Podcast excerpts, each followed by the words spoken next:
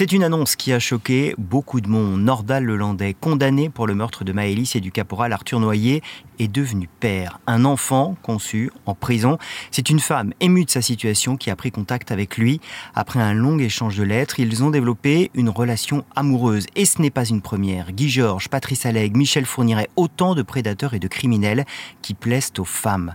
Ce phénomène porte un nom, libristophilie. Qui sont ces personnes attirées par les meurtriers, les violeurs ou les pédophiles? Comment explique-t-on ce phénomène? Je suis Philippe Godin et vous écoutez un nouvel épisode d'Affaires suivantes, le podcast inédit.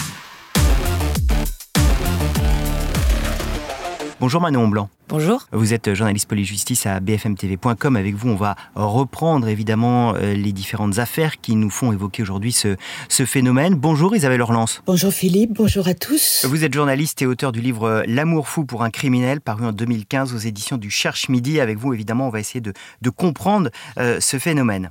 Mais d'abord, Manon, revenons sur ce terme, libristophilie. Euh, comment pourrait-on le, le définir précisément? Ce terme, euh, il vient de, deux mots grecs, euh, qui signifie euh, commettre euh, un outrage contre quelqu'un, et philein, qui signifie on aime. Donc en fait, quand on parle d'ibristophilie, on parle d'individus qui sont sexuellement, mentalement et physiquement attirés par une personne qui a commis un crime. Avant de rentrer dans les détails, Philippe, c'est important d'expliquer que l'ibristophilie, c'est pas un trouble reconnu par les scientifiques comme pourrait l'être par exemple la schizophrénie ou la bipolarité. Alors ces femmes, est-ce qu'elles ont euh, toutes le même profil Non, il n'y a pas vraiment de profil type, mais euh, certaines hypothèses sont plus euh, crédibles que d'autres pour expliquer le phénomène. Par exemple, il y a ce qu'on appelle dans le langage courant le, le syndrome de l'infirmière. ce sont des femmes qui effectivement découvrent un criminel par le biais d'un reportage télé ou d'un livre et qui sont émues par cette personne. Et en fait, elles se mettent un peu dans la peau d'un sauveur, elles leur tendent la main et elles vont même jusqu'à espérer un petit peu euh, euh, les faire changer. C'est le cas de, Béatrice, qui est raconté d'ailleurs euh, dans le livre d'Isabelle Orlan. Béatrice, c'est une médecin anesthésiste de Bordeaux qui s'est mariée en 2014 avec Denis Le Prince, qu'on a surnommé le boucher de la Sartre. Et donc en 2007, Béatrice, elle voit un documentaire sur Denis Le Prince, qui a été condamné pour avoir tué son frère, sa belle-sœur et ses nièces. Et elle est émue par cet homme et elle dit à Isabelle Orlan lors de leur rencontre, j'ai eu envie de le prendre dans mes bras, de le protéger. Donc euh, elle décide de le contacter, elle lui envoie des lettres, elle finit par le rencontrer et euh, les deux entament une relation euh, ensemble qui débouchera quelques années plus tard sur un mariage.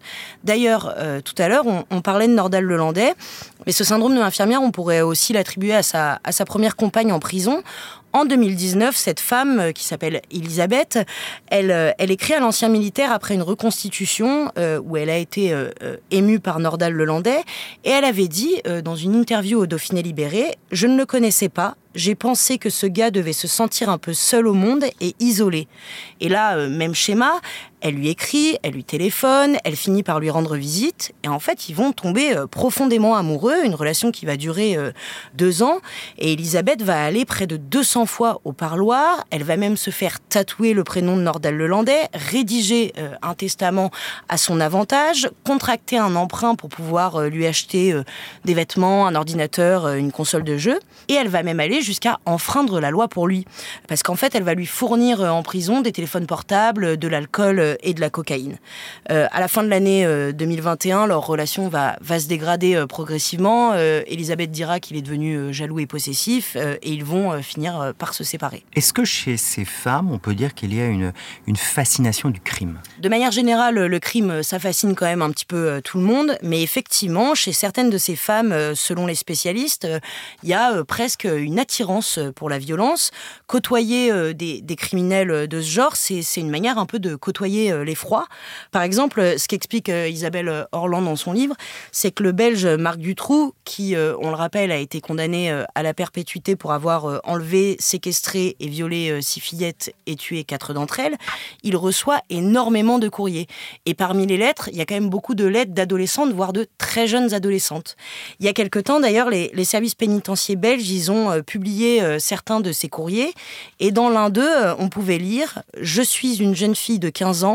Vous m'avez toujours fasciné. Vous êtes une personne connue. Quand je vois vos belles photos, je ne peux que croire que vous êtes honnête. Voulez-vous correspondre avec moi? avait-elle écrit euh, à Marc Dutroux. Alors ces criminels, ils sont aussi euh, souvent très connus, euh, médiatisés. Est-ce que ces femmes, elles sont aussi attirées par cette forme de notoriété? Alors peut-être que chez certaines d'entre elles, il y a effectivement une quête de notoriété, mais c'est surtout, selon les spécialistes, une quête de reconnaissance. Ce sont des personnes qui, cherchent un petit peu à, se valoriser.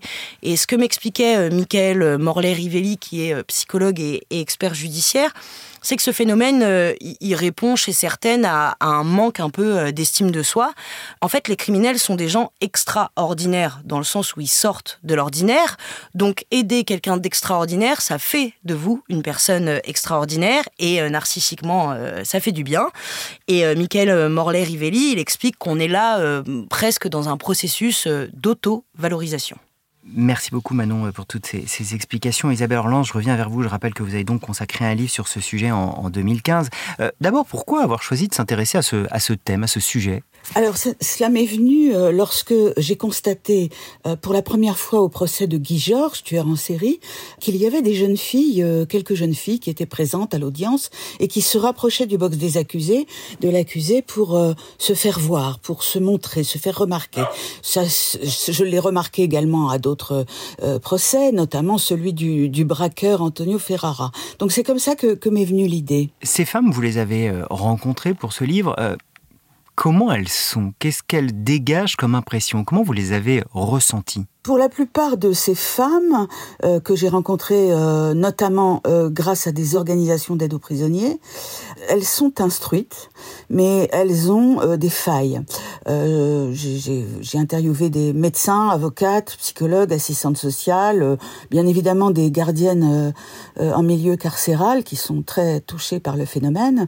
La, la constante, c'est qu'elles ont des fragilités qui sont liées à des blessures durant l'adolescence ou bien des divorces douloureux, des violences conjugales, enfin, que sais-je. Certaines sont aussi guidées par la, volonté de prouver l'innocence d'un condamné à tort, d'un incompris. Et puis, il y a aussi des, des hypersensibles au malheur, ou des filles qui considèrent, des jeunes filles surtout, qui considèrent que l'aura euh, du tueur en série va rejaillir sur elles. Ça, c'est quelque chose, c'est une constante dont témoignent les psychiatres et les psychologues experts du phénomène. Et alors, face à elle, comment vous avez travaillé? Ça a été très long. C'est la phase d'enquête qui a été la plus longue parce qu'il a fallu que je trouve d'abord des avocats, des psychiatres, des psychologues, des criminologues et même une sexologue au Québec euh, pour m'aider à identifier des, des histoires. Et j'ai eu beaucoup de chance parce que, outre l'expert psychiatre français Roland Coutenceau, euh, j'ai eu la, la, chance inouïe de tomber sur Philippe Jaffé, qui est le, le directeur euh, de l'Institut Kurbosch en Suisse et qui est vraiment le professionnel qui m'a le plus inspiré. Parce que Philippe Jaffé, donc criminologue et psychologue, il connaît parfaitement le phénomène il a été chef de service d'un établissement de haute sécurité à Boston, dans le Massachusetts, et l'une de ses collègues a d'ailleurs fait évader un meurtrier. Alors lui, il a vraiment sondé la psyché des, psychopathes, euh, qui sont des manipulateurs hors pair, sans capacité empathique. Et puis j'ai travaillé avec les associations euh, d'aide aux prisonniers en France, euh, des confrères et des consoeurs aux USA et dans d'autres pays et surtout aussi l'auteur du premier livre sur le, sujet, l'américaine Sheila Eisenberg. Enfin, j'ai découvert un truc absolument incroyable. Ce sont les sites qui mettent en rapport des criminels euh, avec euh, qui veut euh, leur écrire, comme writeprisoner.com ou Love a Prisoner. Enfin, ça, c'est typiquement américain et ça a été une source d'inspiration extraordinaire. On est évidemment, nous, très choqués par cette annonce de Nordal Hollandais qui vient père, par ce phénomène de ces femmes qui, qui, qui s'émouragent de, criminels. Ces femmes, elles sont perverses, elles ont un problème psychologique selon vous? Certaines ont un vrai, vrai gros problème psychologique. Je pense notamment à Michel Fourniret et Monique Olivier. Leur histoire d'amour a commencé par une, une correspondance et peu à peu, Michel Fourniret a révélé les obsessions et, le, déséquilibre euh, qu'il pouvait y avoir chez, Monique Olivier, euh, certainement enfoui. Euh, mais quand on dit qu'elle ne tourne pas rond, sans doute peut-être, mais c'est surtout des, femmes qui m'ont, certaines m'ont émue, parce qu'il y a une vraie, profondément, une, une, vraie sensibilité, une vraie hypersensibilité, devrais-je dire, au malheur. Et, et elles ont vraiment envie de tendre la main. C'est pour ça que dans la culture populaire, on parle du syndrome de l'infirmière ou de la religieuse, la bonne sœur qui va, euh, euh, visiteuse de prison, euh, aider son prochain et le guider vers le chemin de la rédemption. c'est voilà, c'est c'est très c'est très chrétien. On entend dans, les histoires rapportées par Manon que ce sont des, femmes dont on a beaucoup parlé. Est-ce que le phénomène s'est produit dans l'autre sens? Est-ce que des hommes sont tombés amoureux de femmes criminelles, prédatrices? Alors oui, mais je n'en ai pas trouvé beaucoup parce que, bon, d'abord, comme vous le savez, il y a une proportion d'hommes en prison qui est plus élevée.